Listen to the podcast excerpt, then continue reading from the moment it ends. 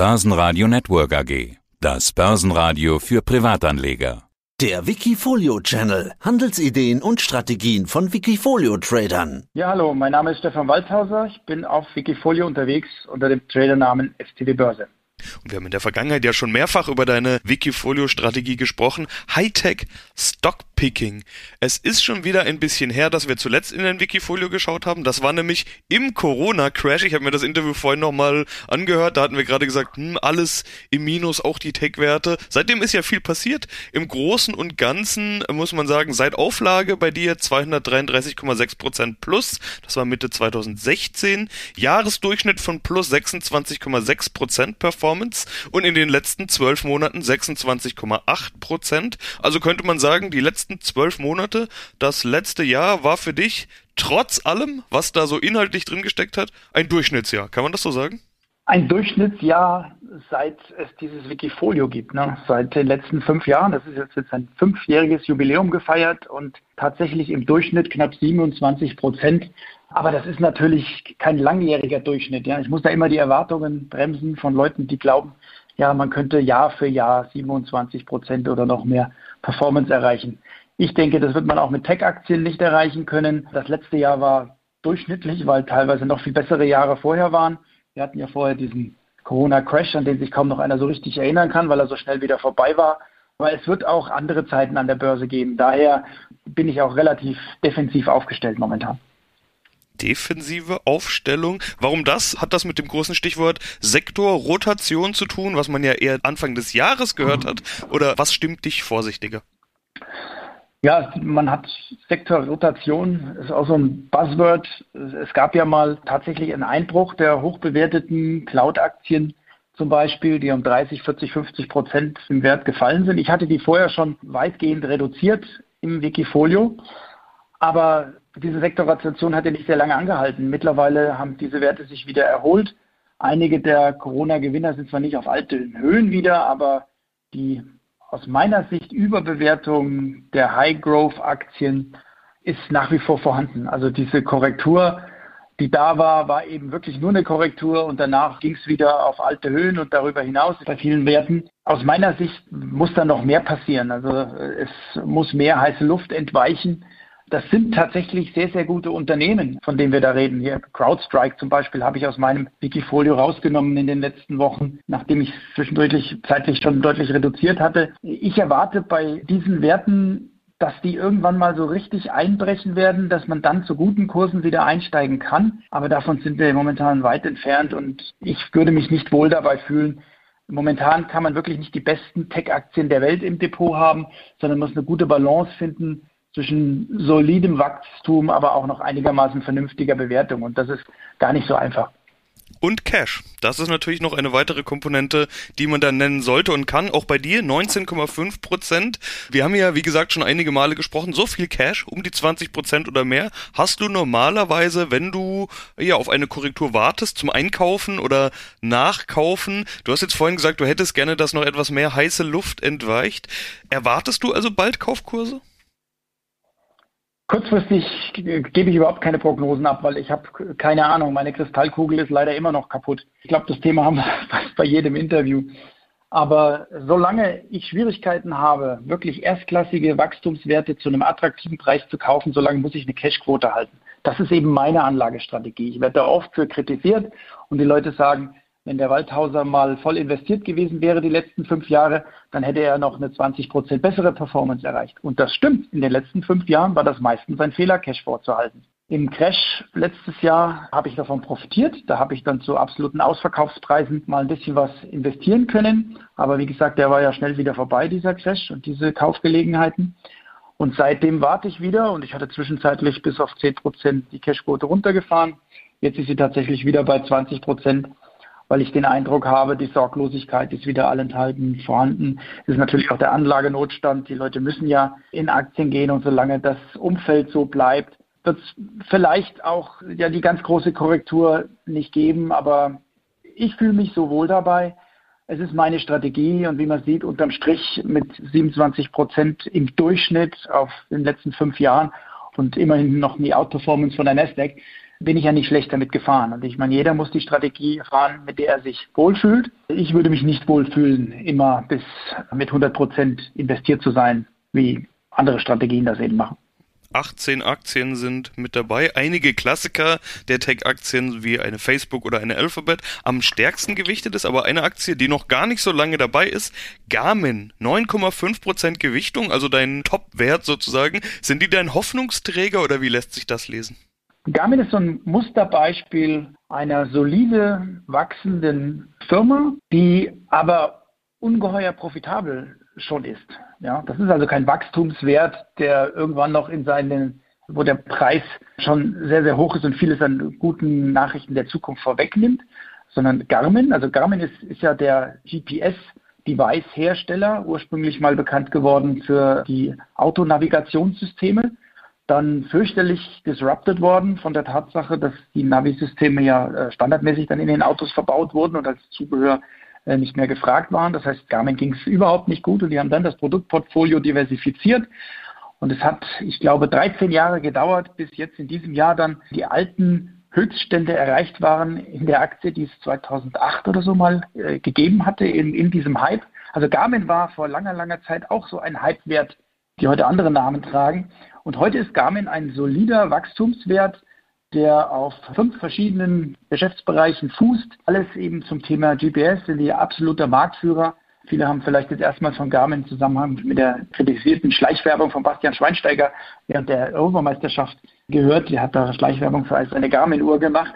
Ich habe da nur geschmunzelt, habe gedacht, na ja, vielleicht gibt es ein bisschen Aufmerksamkeit auf die Aktie. Ist ein großes Unternehmen, also das hat 25 Milliarden Kapitalisierung fast, wird aber kaum besprochen und ist aus meiner Sicht eine super solide Aktie, wo ich ganz gut einschätzen kann, dass die weitere Wertentwicklung positiv sein wird. Das ist kein schneller Tenbagger, um Gottes Willen. Wahrscheinlich wird es, nein, es kann niemals ein Tenbagger mehr werden, dieses Unternehmen. Aber ich bin nicht immer auf der Suche nach den potenziellen Vervielfachern. Ich brauche auch Werte, die so ein Portfolio stabilisieren. Und wenn die im Schnitt für 15, 20 Prozent im Jahr äh, gut sind über die nächsten Jahre, wenn ich davon überzeugt bin, dann ist mir das momentan viel lieber. Noch so eine Aktie, die noch nicht so lange bei dir dabei ist, ist Qualis. Im Gegensatz zu Garmin, die ich tatsächlich schon vorher kannte, kannte ich Qualis nicht. Cybersecurity-Anbieter habe ich gesehen. Wer ist Qualis und warum hast du die mit dabei? Qualis ist auch so ein Beispiel. Ich hatte, also Cybersecurity ist natürlich ein Thema, wo man unbedingt investiert sein sollte als, als Hightech-Investor. Aber die wirklich die besten und am schnellst wachsenden Cybersecurity-Unternehmen der Welt, also eine CrowdStrike, eine Scaler, Zscaler, ich weiß immer noch nicht, wie es ausgesprochen wird, obwohl ich äh, lange Zeit investiert war, äh, die sind einfach vom Preis äh, weggelaufen und nicht mehr vernünftig bewertet. Deswegen habe ich die momentan aus dem Wikifolio wirklich verbannt. Ich wollte aber dennoch ins Thema Cybersecurity investiert sein, bin da auf die Suche nach äh, Kandidaten aus der zweiten Reihe gegangen und habe dann Anfang des Jahres in Qualis investiert. Die sind in einer Nische der Cyber Security führend. Das ist das Vulnerability Management, sagt man.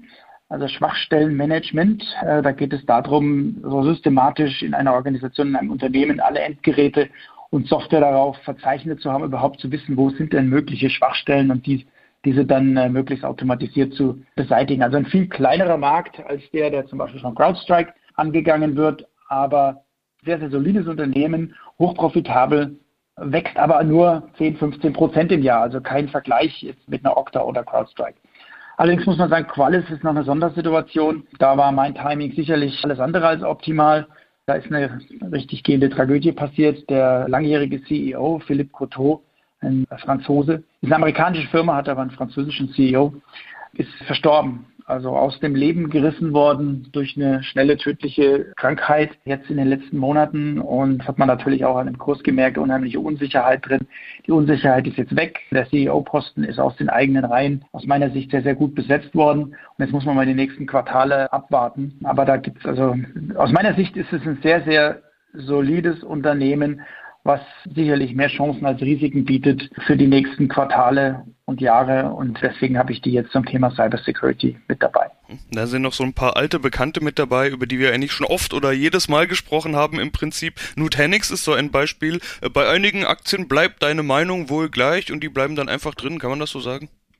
Ja, sie bleiben drin, solange die Story passt. Ja, also Nutanix ist schon lange dabei hat sich aber sehr viel verändert in den letzten zwölf Monaten. Wir haben ja auch einen neuen CEO bekommen. Da war es Gott sei Dank weniger dramatisch. Da ist der Gründer zurückgetreten, der ja sehr, sehr visionär war, aber die Finanzen weniger im Griff hatte, sage ich mal, bei Nutanix. Das war ja immer das Problem, dass Nutanix jede Menge Geld verbrannt hat, nicht Cashflow positiv war. Wir haben jetzt einen neuen, sehr erfahrenen CEO geholt. Der hat jetzt auch durchaus für Begeisterung gesorgt. Kürzlich auf einer Investorenveranstaltung als er sehr genau angekündigt hat, wann Nutanix Cashflow positiv sein soll. Und Nutanix hat sich auch sehr, sehr gut seit Jahresanfang entwickelt im Portfolio. Dann hast du noch so ein paar so Mini-Positionen dabei. Shopify mit 2800% plus, Square mit 1300% plus. Aber das sind wirklich Mini-Positionen. Du hast das mal als Trophäen bezeichnet. Die bleiben eben als Mini-Position ja. einfach drin, damit du zeigen kannst, schaut mal, wann ich da schon dabei war oder sowas. Eine Doku sein, auch schon über 400% plus. Wird die die nächste Trophäe oder wie sieht's aus? Also ich, ich würde es mal so nennen, ja, ich will mit diesem Portfolio auch beweisen, dass diese Ten-Bagger-Jagd nicht nur Theorie ist, sondern dass man das auch tatsächlich in der Praxis umsetzen kann. Ich habe jetzt hier mit Square, Twilio, Shopify drei solche Ten-Bagger erreicht in den letzten fünf Jahren, auch da werde ich viel für kritisiert. Ja, wie kann es denn sein, dass du eine Shopify dann so viel zu früh verkauft hast? Also einen Großteil habe ich ja sehr früh verkauft. Das passiert nach meiner Anlagestrategie, weil ich nicht glauben konnte, dass Shopify tatsächlich in diese Dimensionen reinwachsen kann. Und natürlich ist Shopify nach allen herkömmlichen Maßstäben extrem teuer, aber es ist auch wieder extrem extrem erstaunlich, was das Shopify-Management in der Lage ist, daraus zu machen und wie sie den adressierbaren Markt vergrößern. Und sie werden ja jetzt tatsächlich schon als Herausforderer von Amazon gehandelt. Ich glaube, da bis dahin ist es noch ein, breites Stück. Aber ja, also diese drei Werte, die du da gesehen hast, sind meine Tenbagger, die ich da sammle, wie Trophäen und eine DocuSign. Hat sich jetzt mal verfünffacht im Wert. Äh, die habe ich ja noch mit zwei Prozent immerhin gewichtet. Die sind auch sehr, sehr teuer. Aber denen traue ich absolut zu, dass sie sich, jetzt müssten sie ja nochmal verdoppeln von, von jetzt an. Äh, dann wäre das der vierte Tenbagger hier im Portfolio. Das glaube ich sogar, dass das passieren wird, ja. Aber ich denke, es wird ein paar Jahre dauern. Apropos ein paar Jahre dauern. Was kommt noch? Da hast du jetzt schon gesagt, okay, deine Glaskugel funktioniert wie immer nicht, aber du hast ja schon beschrieben, dass du eher mal eine Korrektur bei dem einen oder anderen Wert sehen möchtest und dass du auch eine gewisse Cash-Position hast. Wann würde sich denn deine Haltung, deine Einstellung, deine Strategie ändern? Erst wenn diese Korrektur da war oder was müsste passieren?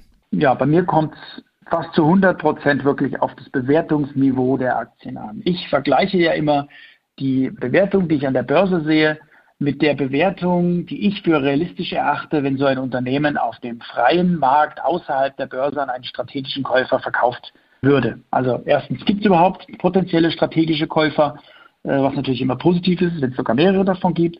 Und zweitens, was wären solche Käufer denn bereit dafür zu bezahlen? Bei manchen der Unternehmen in meinem Portfolio habe ich sehr konkrete Vorstellungen was ein Käufer bereit wäre zu bezahlen. Deswegen ist auch Nutanix zum Beispiel da nicht angetastet seit vielen Jahren, weil Nutanix ist derzeit äh, 7 Milliarden Enterprise Value. Ich bin sehr, sehr sicher, dass Nutanix nicht unter 10 Milliarden verkauft würde, wenn die heute zum Verkauf stünden. Was ich auch gar nicht ausschließen kann, dass Nutanix vielleicht sogar zu einem Verkauf vorbereitet wird von dem neuen CEO jetzt. Äh, muss man sicher mal sehen, äh, wie das läuft die nächsten ein, zwei Jahre. Aber da ist ein Aufgeld drin und ich, ich, das ist für mich immer der Plan B. Also, und du hast gefragt, was müsste sich tun, damit ich wieder voll investiert bin? Wenn ich es einfach habe, solche Investment Cases zu finden, wo ich vollster Überzeugung bin, das Unternehmen ist mehr wert, als ich jetzt dafür bezahle. Also, was du hier hörst von mir, sind eigentlich klassische Value Investing Sprüche.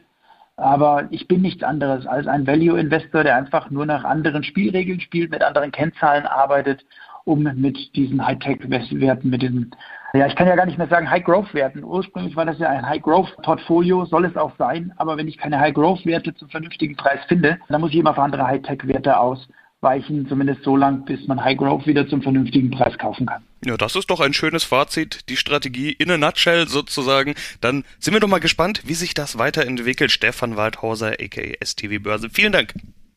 Tschüss, Sebastian. Vielen Dank. Auf Wiederhören. Wikifolio.com Die Top-Trader-Strategie Börsenradio Network AG. Das Börsenradio. Das Börsenradio Nummer 1.